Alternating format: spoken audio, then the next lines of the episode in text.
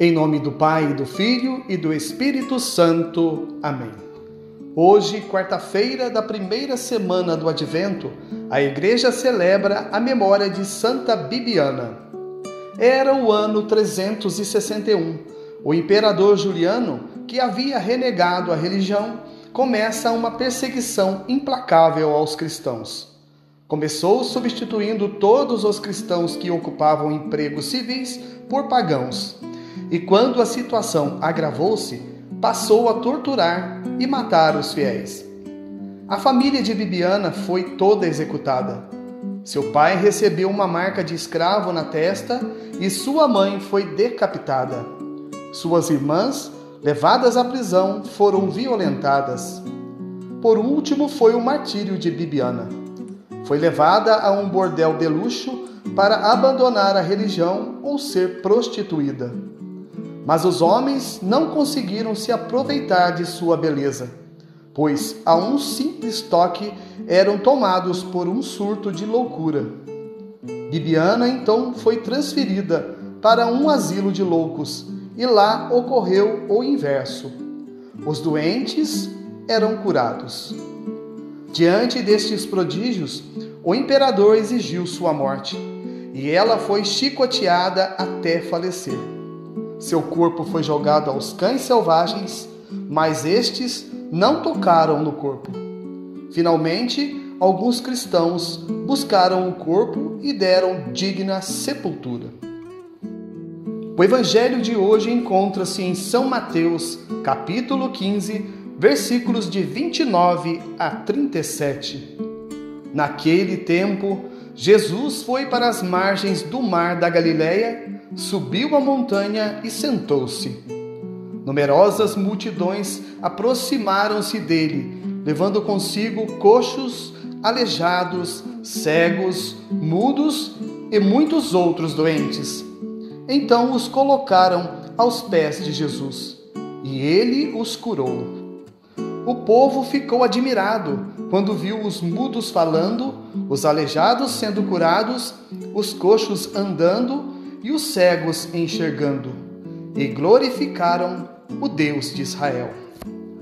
Jesus chamou seus discípulos e disse: Tenho compaixão da multidão, porque já faz três dias que está comigo e nada tem para comer. Não quero mandá-los embora com fome, para que não desmaiem pelo caminho.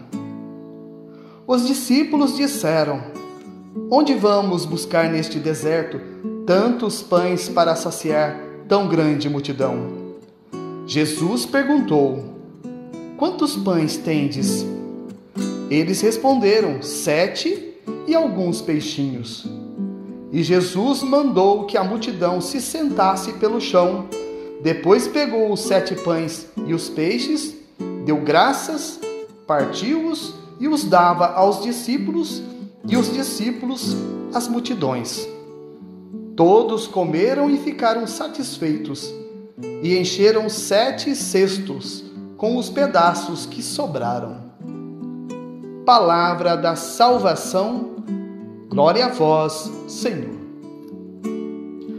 Meus irmãos e minhas irmãs, a todos vós, graça e paz da parte de Deus nosso Pai e de nosso Senhor Jesus Cristo.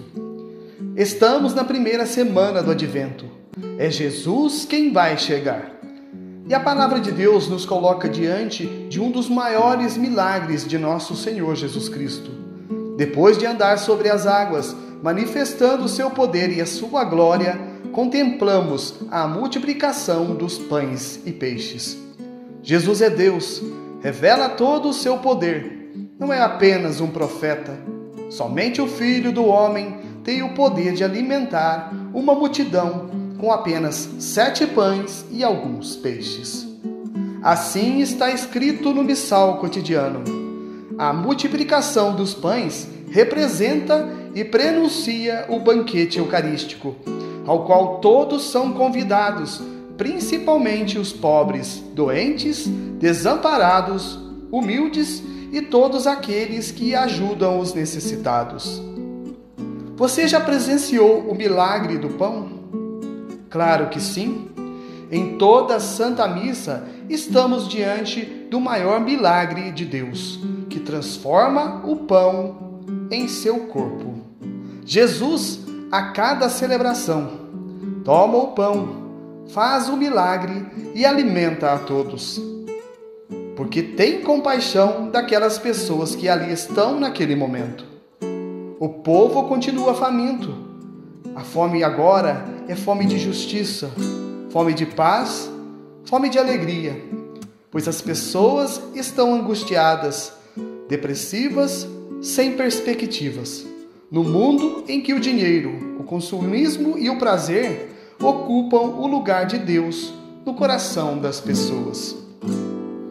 Não quero mandá-los embora com fome, para que não desmaiem pelo caminho. O desmaiar pelo caminho representa as vezes que perdemos o sentido, a percepção do que é certo ou errado, quando achamos que a vida sem Deus é mais light, mais tranquila. Não precisamos estar atrelados a uma doutrina que nos diz a todo tempo: faça isso, faça aquilo. Isso você não pode fazer. Ah, meu irmão, mas quando caímos, é Deus quem está lá para nos levantar. Quantos pães tendes? Jesus continua fazendo o milagre do pão do céu, mas a oferta levada ao altar vem das mãos dos homens. Jesus poderia fazer com que o pão caísse do céu, assim como aconteceu com o maná. Ele é Deus, tudo pode. Mas ele quer que participemos diretamente do milagre. O homem não pode ser apenas um espectador. Precisa fazer parte do milagre, ser testemunha. As sobras que foram suficientes para encher sete cestos nos mostram que só Deus basta para saciar o homem e que não pode haver desperdício com este alimento. Isso nos faz lembrar que no rito da comunhão, nenhum fragmento eucarístico deve ser desprezado. Todas as hóstias consagradas são levadas para o altar e reunidas num só cibório, para que posteriormente alimentem mais pessoas ao longo do caminho.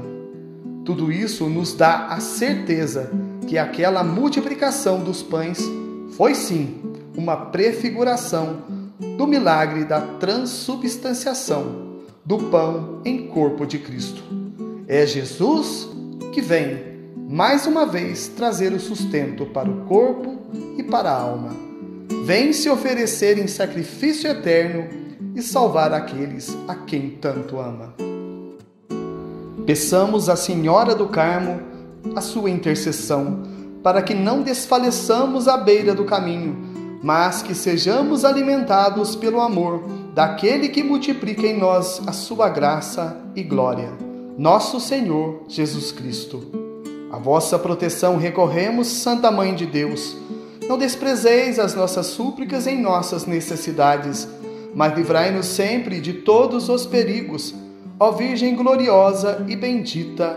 Amém. São José, rogai por nós. Em nome do Pai, do Filho e do Espírito Santo. Amém.